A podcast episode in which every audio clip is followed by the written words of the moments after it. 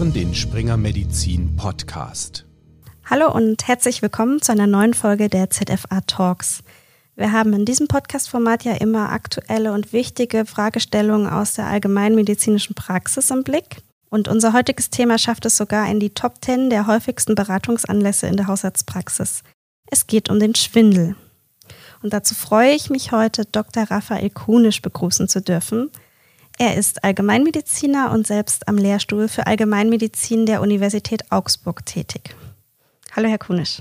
Hallo, grüß Sie vorbei. Der Satz, mir ist oft schwindelig, ich habe Schwindel, fällt ja vermutlich sehr oft in deutschen Haushaltspraxen. Aber Schwindel ist ja nicht gleich Schwindel. Dieser Satz kann ja ganz verschiedene subjektive Wahrnehmungen beschreiben. Was kennen Sie denn so aus Ihrer Erfahrung für Formulierungen oder Beschreibungen, wenn Patientinnen oder Patienten Schwindel beschreiben? Das ist extrem bunt. Also ich, ich habe da sogar dazugelernt beim Zuhören. Ich habe zum Beispiel das Wort Blümirant oder Blümerand neu gehört. Das kannte ich vorher nicht, aber das äh, habe ich auf die Weise kennengelernt. Alles Mögliche. Also von Dingen wie der Boden dreht sich, so ganz banale Sachen oder ich fühle mich unsicher, bis hin zu wirklich auch Dingen wie, ich habe den Eindruck, die Wände schwanken oder auch, wenn man nachfragt, manchmal, da ist etwas, das, das möchte nach mir greifen. Also das kann das kann sehr, sehr breit sein und gerade deswegen ist es auch so wichtig, dass wir breit fragen, also dass wir die Leute erstmal in ihren eigenen Worten beschreiben lassen, denn das hilft uns, eine Einordnung vorzunehmen, in welche Richtung geht das Ganze. Und wie kann man denn Schwindel aus medizinischer Sicht einteilen? Medizinisch ist es vergleichsweise einfach, also wenn man jetzt in die Pathophysiologie schaut, Schwindel entsteht letztendlich durch eine Fehlverarbeitung unterschiedlicher Sinnesreize im zentralen Nervensystem. Also unser Gehirn muss ja ganz viele verschiedene Informationsquellen gleichzeitig miteinander in Einklang bringen. Unser visuelles System, was wir sehen, unser propriozeptives System, also was wir spüren, wo unsere Muskeln, wie sie gerade gedehnt sind, die Gelenkstellung und all diese Dinge. Und gleichzeitig natürlich die Information vom Innenohr, das uns Informationen darüber gibt, wo wir uns gerade im Raum befinden und ob wir gerade in Bewegung sind oder nicht beziehungsweise Beschleunigung oder Abbremsen. Und all diese Informationen werden vom ZNS die ganze Zeit in Echtzeit verarbeitet und ergeben in der Regel ein eindeutiges Bild, sodass wir wissen, okay, ich sitze gerade aufrecht auf einem Stuhl, ich bewege mich wenig. Aber wenn jetzt eins der Systeme ausfällt oder wenn die Systeme einfach nicht mehr so gut zusammenarbeiten, dann kommen auf einmal Informationen zusammen, die nicht mehr so gut vereinbar sind und in der Folge davon kann es passieren, dass wir eben hier eine Störung haben. Wie sollte denn so eine Schwindelanamnese aussehen und welche klinischen Untersuchungen gehören denn dazu? Im ersten Schritt ist es wichtig für die Schwindelanamnese, dass man, wie gesagt, die Patienten mal frei schildern lässt, aber das jetzt natürlich auch nicht unbegrenzt. Wenn man das mal ein paar Minuten gemacht hat, dann sollte man auch anfangen, also spätestens dann sollte man anfangen, das Ganze ein bisschen einzugrenzen und zu versuchen, es in Bahnen zu lenken. Die wichtigste Frage ist wahrscheinlich erstmal zu unterscheiden, handelt es sich hier um einen Drehschwindel, oder handelt es sich hier um einen Schwankschwindel? Oder handelt es sich hier tatsächlich um einen Schwindel, der irgendwie anders bezeichnet wird? Also wo die Leute dann eben sagen, Blümirand oder die Wand oder sonst noch was. Und wenn man mal diese grobe Einteilung getroffen hat, dann kann man sich schon ganz gut auf drei Pfade einschießen. Wie ist das eigentlich, wenn der Schwindel so nebenbei erwähnt wird. Oft wird es ja eigentlich gar nicht als Hauptanlass genommen, sich vorzustellen, sondern es heißt dann, mir ist auch schwindelig. Das ist ein häufiges Problem. Schwindel ist häufig, wie Sie schon eingangs ganz richtig gesagt haben, es ist aber häufig nicht der primäre Beratungsanlass. Kommt natürlich auch vor, dass Patienten kommen, weil sie sagen, ich komme wegen Schwindel, aber das ist häufig eher was, was nebenbei noch erwähnt wird, manchmal vielleicht auch so als zweites, drittes in einer Liste von Beschwerden, die geschildert werden. Und das macht den Schwindel ein bisschen herausfordernd, denn eine gute Schwindelabklärung braucht ein bisschen Zeit. Nicht endlos viel, aber doch sicherlich fünf bis zehn, manchmal vielleicht sogar maximal 15 Minuten. Und wenn man jetzt noch andere Beratungseinlässe mit drin hat, dann sprengt das einem die Sprechstunde, zumindest in den meisten Praxen. Und deswegen lohnt es sich in so einem Fall tatsächlich zu sagen, okay, wissen Sie was, reden wir kurz über den Schwindel, wenn wir uns sicher sind, dass hier jetzt nichts akut Gefährliches im Raum ist, das kann man meistens schnell ausschließen, dann machen wir nochmal einen eigenen Termin zeitnah und dann haben wir wirklich die Zeit, uns das in Ruhe nochmal anzuschauen. Das lohnt sich in vielerlei Hinsicht. Erstens ist es befriedigender für einen selber, wenn man nicht so unter Zeitdruck agiert und auch die Möglichkeit hat, sich seelisch und moralisch darauf vorzubereiten. Vielleicht auch einfach nochmal kurz zum Beispiel in den Artikel oder in die Leitlinie kurz reinzublicken, um dann wirklich sattelfest zu sein. Und es ist auch für die Patienten gut, denn sie fühlen sich nicht irgendwie abgeschoben oder vertröstet oder jetzt husch husch durchgepeitscht, sondern man kann wirklich sagen, ich gucke mir das an in Ruhe und wir machen das nochmal separat. Nun beginnt ja dann mit der klinischen Untersuchung die Ursachensuche und Ursachen gibt es ja viele. Also das Spektrum reicht von ziemlich harmlos bis klinisch kritischer, lebensbedrohlicher Zustand. Jetzt können wir hier nicht alle Ursachen aufzählen. Was sind denn so die wichtigsten im Praxisalltag? Die wichtigsten Ursachen im Praxisalltag sind, das kann ich mal gleich vorneweg sagen, Gott sei Dank harmlose. Also ein gefährlicher Schwindel ist in der hausärztlichen Praxis etwas Seltenes. Nichtsdestotrotz müssen wir natürlich, wie wir das grundsätzlich in der Allgemeinmedizin machen, die abwendbar gefährlichen Verläufe, die Red Flags ausschließen, um dann auch beruhigt und mit Sicherheit sagen zu können, es ist erstmal harmlos. Aber gleichzeitig, wenn wir das gemacht haben, haben wir Zeit. Das ist, glaube ich, ganz, ganz wichtig. Also dann ist keine Gefahr mehr im Verzug, dann ist jetzt keine Handlungsnot gegeben, dann gibt es auch keinen Hinweis darauf, dass sich irgendwas akut rasch verschlechtern wird. Insofern ist das mal das Wichtigste, dass man guckt, handelt es sich hier um irgendwas Akutes und Gefährliches, wo sofort gehandelt werden muss. Die häufigsten Ursachen sind tatsächlich zunächst einmal psychogener Schwindel und altersbedingter Schwindel. Das sind Schwindelformen, die auch natürlich mit unserer Patientenpopulation in der Hausarztpraxis zu tun haben. Wir haben viele ältere Patienten grundsätzlich und wir haben natürlich auch häufig Patienten, die eine psychische Komorbidität haben und das erhöht natürlich dann auch wieder das Risiko für einen solchen psychogenen Schwindel. Darüber hinaus gibt es aber natürlich auch ganz klar organische und greifbare Formen. Da ist die häufigste tatsächlich der benigne paroxysmale Lagerungsschwindel. Das ist eine sehr, sehr dankbare Diagnose, denn den kann man erstens gut klinisch diagnostizieren und zweitens auch sehr, sehr gut behandeln, was für die Patienten fast schon einer Wunderheilung durch Handauflegen gleichkommt. Sehr befriedigend als Arzt. Das heißt, welche Techniken stehen Ihnen denn da zur Verfügung, um erstmal die wirklich kritischen Zustände auszuschließen und dann eben auch den Schwindel zu differenzieren? Tatsächlich ist die wichtigste Technik wahrscheinlich, dass man eine gute Anamnese erhebt. Also die meisten abwendbar gefährlichen Verläufe kann man bereits über die Anamnese tatsächlich ausschließen. Daneben gibt es aber natürlich auch noch einige klinische Untersuchungen, die auch wichtig sind. Da kommen zum Beispiel so Sachen dazu wie ein Fast, also dass man einmal einen Schlaganfall schnell versucht auszuschließen oder dass man entsprechend vielleicht auch nochmal guckt, ob ein Nystagmus vorliegt. Wichtig an der Stelle auch nochmal das Hinz-Manöver, das relativ wenig bekannt ist und meiner Ansicht nach eigentlich jeder Facharzt, jede Fachärztin für Allgemeinmedizin in der Weiterbildung spätestens mal lernen sollte. Das ist eine an und für sich einfache Untersuchung, die aber in der Praxis noch nicht so verbreitet ist, wie man sich das wünschen würde. Was macht man da? Wir können das jetzt hier auf der Audiospur schlecht demonstrieren, aber vielleicht können Sie es mal kurz beschreiben. Ja, natürlich. Also HINS ist erstmal ein Akronym. Das steht für Head Impulse, also Kopfimpuls. Dann haben wir noch äh, den Nystagmus, das steckt im N drinnen. Und dann haben wir noch den Test of Skew, das ist so eine Blickrichtungsdeviation. Klingt alles ganz, ganz kompliziert, ist aber an und für sich relativ einfach. Im Wesentlichen muss man dafür drei Untersuchungen machen. Das eine ist der Kopfimpulstest, bei dem man den Kopf der Patienten in die Hand nimmt, die Patienten bittet, die Nasenspitze zu fixieren dann macht man schnelle Bewegungen des Kopfes und schaut einfach, ob die Einstellbewegungen des Auges korrekt sind oder nicht. Wenn nicht, ist das ein Hinweis auf ein Problem unseres Gleichgewichtsorgans und tatsächlich erstmal was Beruhigendes, weil wir dann wissen, okay, das hier ist kein Schlaganfall. Nystagmus, da wollen wir schauen, ob wir eben eine Spontanbewegung der Augen haben. Und der Test of Skew, da deckt man ein Auge ab. Das kann man ganz elaboriert machen mit irgendwelchen Tafeln oder Stäbchen und man kann es auch einfach mit der Hand machen und guckt, wenn man ein Auge abdeckt und dann wieder aufdeckt, ob es zu irgendwelchen Blickrichtungsabweichungen kommt. Also ob die Augen sozusagen, eigentlich sollte man im abgedeckten Zustand immer noch sozusagen das abgedeckte Auge an die gleiche Stelle schauen. Und wenn es das nicht macht und man das beim schnellen Aufdecken feststellt, dass das sozusagen sich erst wieder rückstellt, dann stimmt da irgendwas nicht. Klingt wie gesagt alles kompliziert. Mein Tipp wäre, wenn man das noch nicht kann oder gesehen hat, einfach mal ein Video dazu anzuschauen. Wir haben in unserem Artikel was verlinkt. Sie finden aber auch gute Quellen im Internet, wenn Sie ein bisschen an der richtigen Stelle recherchieren, also aus seriösen Quellen sich das angucken. Wenn man das ein paar Mal geübt hat, ist das extrem einfach und wie ich schon sagte, es kann tatsächlich besser als eine Schnittbildgebung einen Schlaganfall ausschließen. Genau, Ihren Artikel aus der aktuellen Zeitschrift für Allgemeinmedizin, den verlinke ich auf jeden Fall auch nochmal in den Show Notes und ein paar weitere hilfreiche Links zu dem Thema. Sie haben jetzt auch die Red Flags angesprochen. Welche sind denn das? Vielleicht am Anfang ganz kurz, was heißt eigentlich der Begriff Red Flags? Also klar, wörtlich übersetzt rote Flaggen, aber was ist damit gemeint? Das sind Hinweise, dass hier ein solcher abwendbar gefährlicher Verlauf vorliegen könnte. Also wenn wir eines dieser Red Flag Zeichen, eines dieser Warnhinweise feststellen, dann müssen wir bei den Patienten tatsächlich eine entsprechende Erkrankung ausschließen, weil sonst möglich ist, dass die Patienten akut schweren Schaden nehmen oder sich ihr Gesundheitszustand zumindest massiv verschlechtert.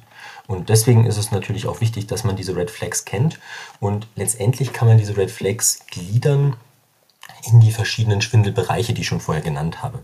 Wenn wir einen Drehschwindel haben, also wenn die Patienten sagen, bei mir dreht sich alles wie auf dem Karussell, dann gibt es im Wesentlichen einmal das Red Flag, dass die Leute gleichzeitig noch sagen und sie haben irgendwie eine Hörminderung, sie hören auf der einen Seite nicht mehr so gut, dann sollte man tatsächlich gucken, ob hier nicht vielleicht ein Morbus Menier vorliegt. Da ist eine rasche Überweisung zum HNO-Arzt, entweder zum niedergelassenen Kollegen oder ins Krankenhaus, aber sicherlich mit sofortiger Vorstellung indiziert.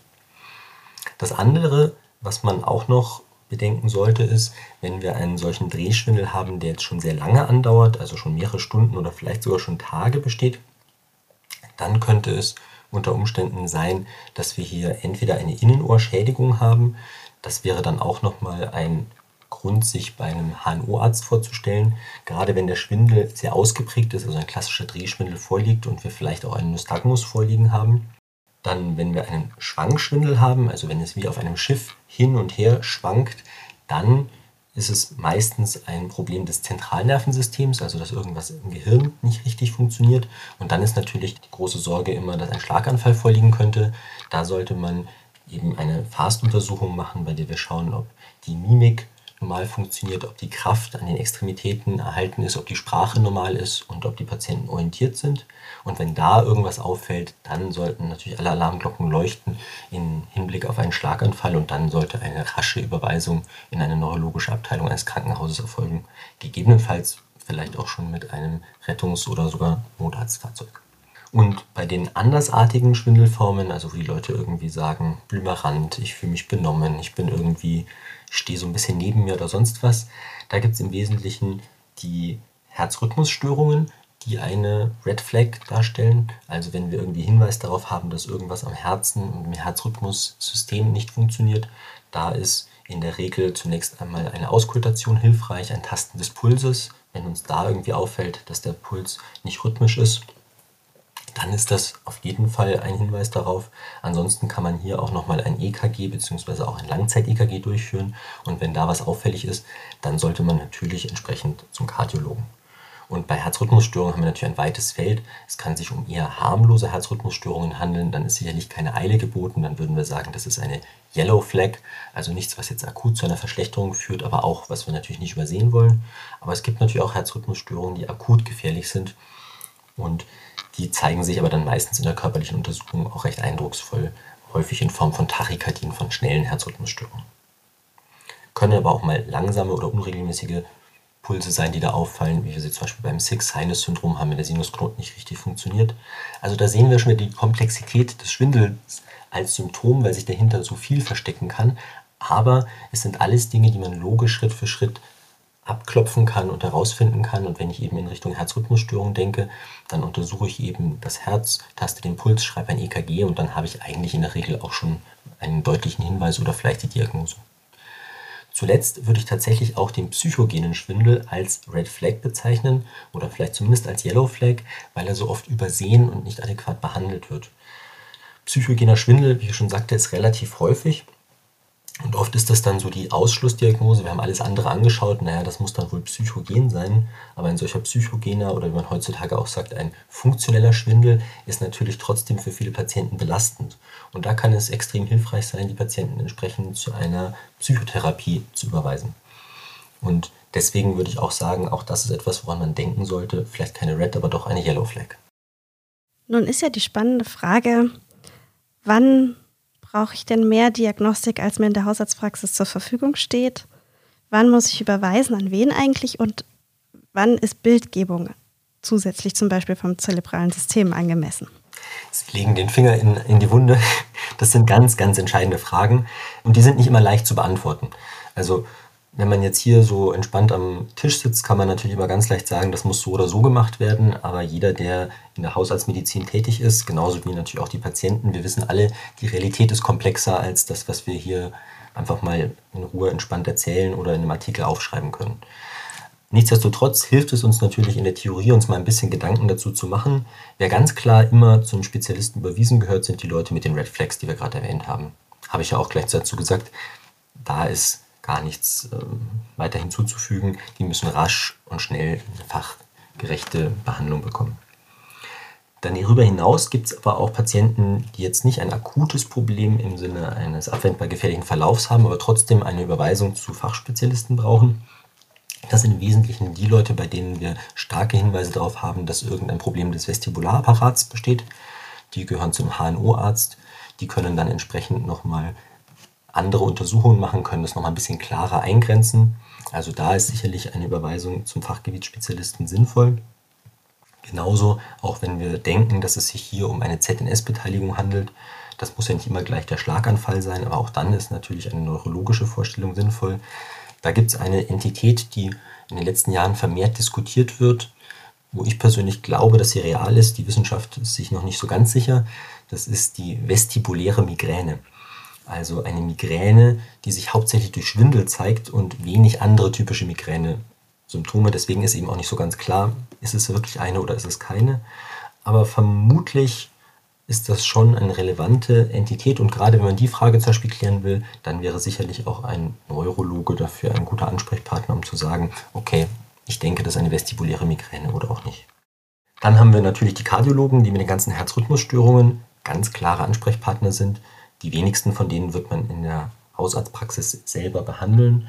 Und genau das gleiche gilt natürlich auch für den psychogenen Schwindel, wobei natürlich auch wieder nicht immer die Überweisung nötig ist.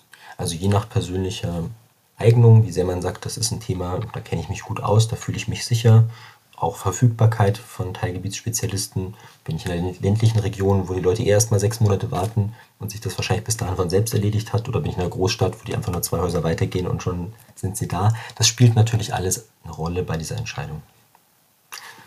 Zuletzt, Sie hatten auch nach der Bildgebung gefragt. Das ist ein ganz großes Thema. Studien zeigen ganz klar, dass wir in Deutschland zu vielen Patienten Bildgebung angedeihen lassen, die es eigentlich nicht brauchen.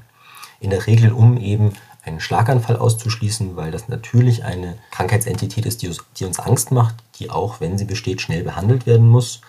Aber uns muss auch klar sein, wenn wir einen Schlaganfall ausschließen wollen, dann ist das ein Notfall und muss sofort gemacht werden. Das ist jetzt nicht in drei Wochen gehen Sie mal zum Kernspinnen. Und ähm, ich denke, das ist ein Zeichen guter Primärmedizin, dass man nicht einfach ungefiltert jeden zur Bildgebung schickt, damit es einfach mal gemacht worden ist, sondern sich eben wirklich überlegt, wo passen die Symptome, wo ist das Ganze wahrscheinlich und umgekehrt auch, wo kann ich es ausschließen. Da würde ich zum Beispiel diese HINS-Untersuchung nochmal erwähnen. Wenn man die beherrscht, dann kann man wahrscheinlich über 90 Prozent der Bildgebungen einfach durch eine HINS-Untersuchung sich sparen. Das heißt, hier wird auch nochmal die ganz wichtige Gatekeeper-Funktion von Hausärzten und Hausärztinnen deutlich. Sie sprechen mir aus der Seele. Wir haben sie ja nun nicht institutionalisiert in unserem System. Wir haben die freie Arztwahl. Fluch und Segen, da könnten wir nochmal separat lang drüber sprechen, aber auch wenn es jetzt keine zwingende Gatekeeper-Funktion ist, denke ich, ist es schon unsere Aufgabe, eben eine Lotsen- und Steuerungsfunktion in diesem System zu haben. Und ich denke, dass unsere Patienten das auch schätzen, wenn wir sie eben gezielt zu Kollegen schicken oder umgekehrt ihnen auch diese Mühe ersparen, wenn es nicht nötig ist. Gibt es denn in der Kommunikation mit Patientinnen und Patienten irgendwas zu beachten? Weil diese Angst vor schwerwiegenden Ursache ist ja nicht nur bei den Ärzten, sondern eben auch bei den Patientinnen und Patienten, richtig? Absolut. Also da, das kann man gar nicht klar genug sagen. Bei den Patienten ist natürlich immer eine Angst, eine Sorge dahinter. Und da würde ich tatsächlich auch als allererstes ermuntern, das abzufragen. Ein Werkzeug, das man dafür nutzen kann, ist zum Beispiel das ICE oder ICE-Modell, dass man Ideas, Concerns, Expectations, also Vorstellung des Patienten, was ist hier los, Concern, was ist meine Besorgnis, was ist meine Angst und Expectation, was erwarte ich mir von der heutigen Konsultation, dass man das ganz klar anspricht. Wenn man diese drei Sachen abfragt, dann weiß man schon, worum geht es hier eigentlich. Dann weiß man, oh, mein äh, Zwillingsbruder ist gerade an einem Hirntumor gestorben und ich habe Angst, ich habe das gleiche. Oder, ach ja, nee, wissen Sie, ich habe diesen Schwindel jetzt seit zweieinhalb Jahren, Sie haben mich gefragt, wie es mir geht, da dachte ich, ich erzähle Ihnen das mal. Beides ist möglich. Und wir wissen es nicht immer so ganz genau. Deswegen wäre mein einer Rat, reden Sie drüber. Wenn Sie drüber gesprochen haben, das muss ja nicht Stunden dauern. Aber wenn Sie kurz drüber gesprochen haben, dann wissen Sie einfach, was ist Sache. Und dann können Sie Leute da abholen, wo sie stehen. Jetzt sprechen wir zum Ende nochmal über Therapiemöglichkeiten. Und Sie haben es vorhin schon mal ganz kurz angedeutet. Also es gibt ja Manöver, die man anwenden kann, wo man relativ vielen Leuten helfen kann, die sich auch selber helfen können. Wie funktioniert das denn? Es gibt verschiedene Manöver, die unterschiedlich gut sind, aber man kann sagen, die häufig verwendeten haben eins gemeinsam, sie haben alle eine sehr hohe Erfolgsquote. Das heißt, im Wesentlichen ist es mein Rat, suchen Sie sich eins raus, weil drei selber zu lernen ist irritierend, wenn man durcheinander kommt, ist auch für die Patienten nicht hilfreich. Suchen Sie sich eins raus, das Sie mögen. Wir haben auch da im Artikel ähm, Vorschläge, wo Sie zu entsprechenden Anleitungen hinkommen, wo Sie auch ähm, Handblätter finden, die Sie den Patienten ausdrücken können oder wenn die Hand drücken, denn das ist extrem hilfreich. Natürlich können Sie mit denen so Manöver vorturnen, aber es kostet die Zeit. Und wir wissen alle, Zeit ist die eine wertvolle Ressource, die wir in der Hausarztpraxis nicht im Übermaß haben. Und deswegen kann es hilfreich sein, tatsächlich gerade bei jüngeren, fitten Patienten zu sagen, schauen Sie mal, da gibt es eine Übung, die ist hier drauf beschrieben. Hier haben Sie noch einen Link zu einem entsprechenden Video. Gucken Sie sich das an. Wenn Sie das dreimal am Tag machen für eine Woche, dann ist die Chance über 90 Prozent, dass Sie den Schwindel los sind. Das funktioniert in meiner Erfahrung, in meiner Praxis extrem gut.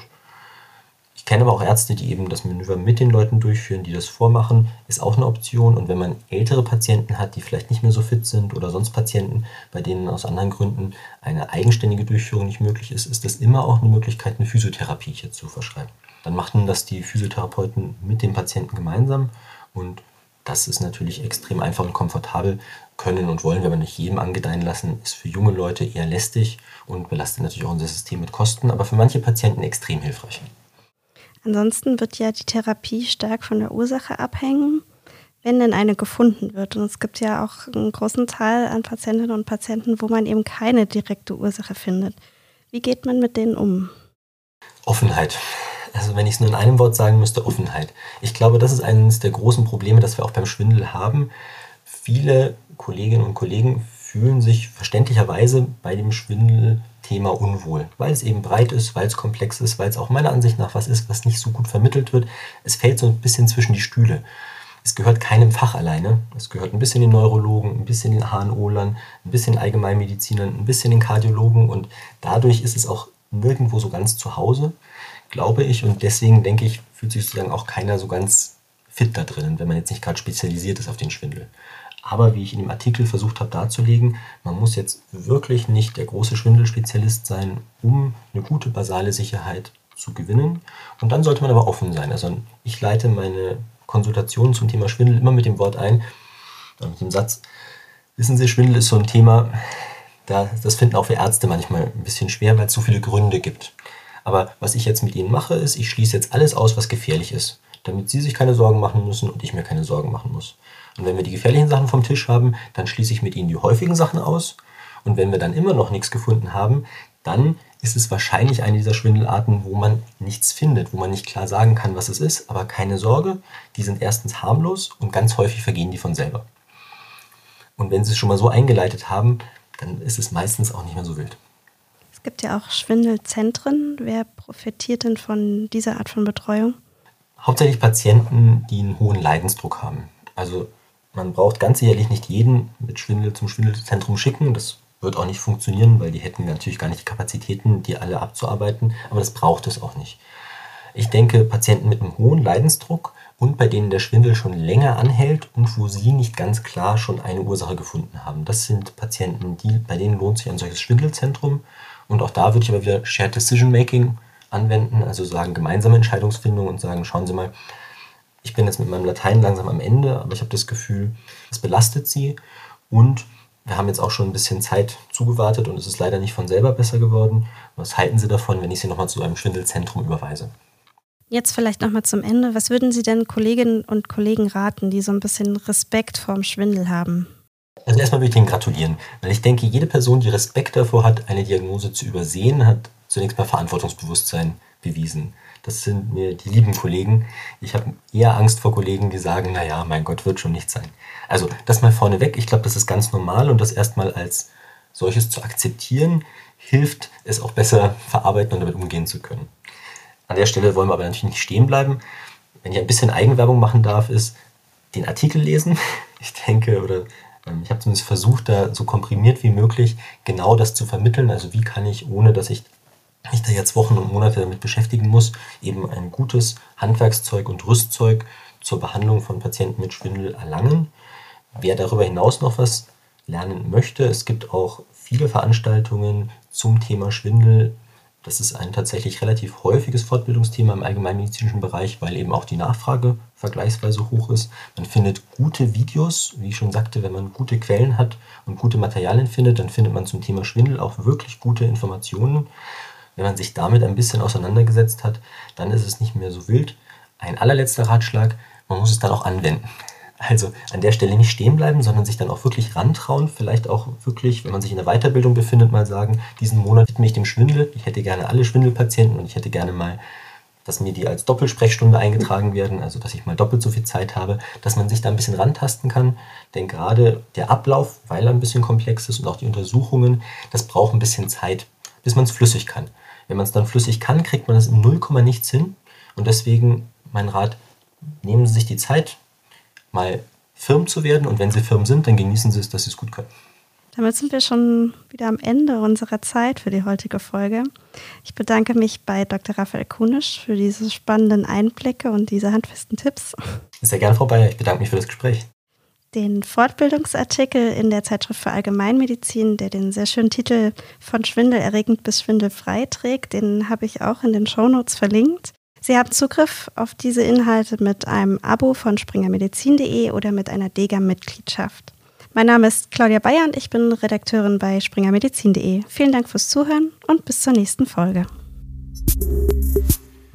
Die in diesem Podcast vermittelten Inhalte unterliegen dem wissenschaftlichen Wandel des Faches und erheben nicht den Anspruch auf Vollständigkeit.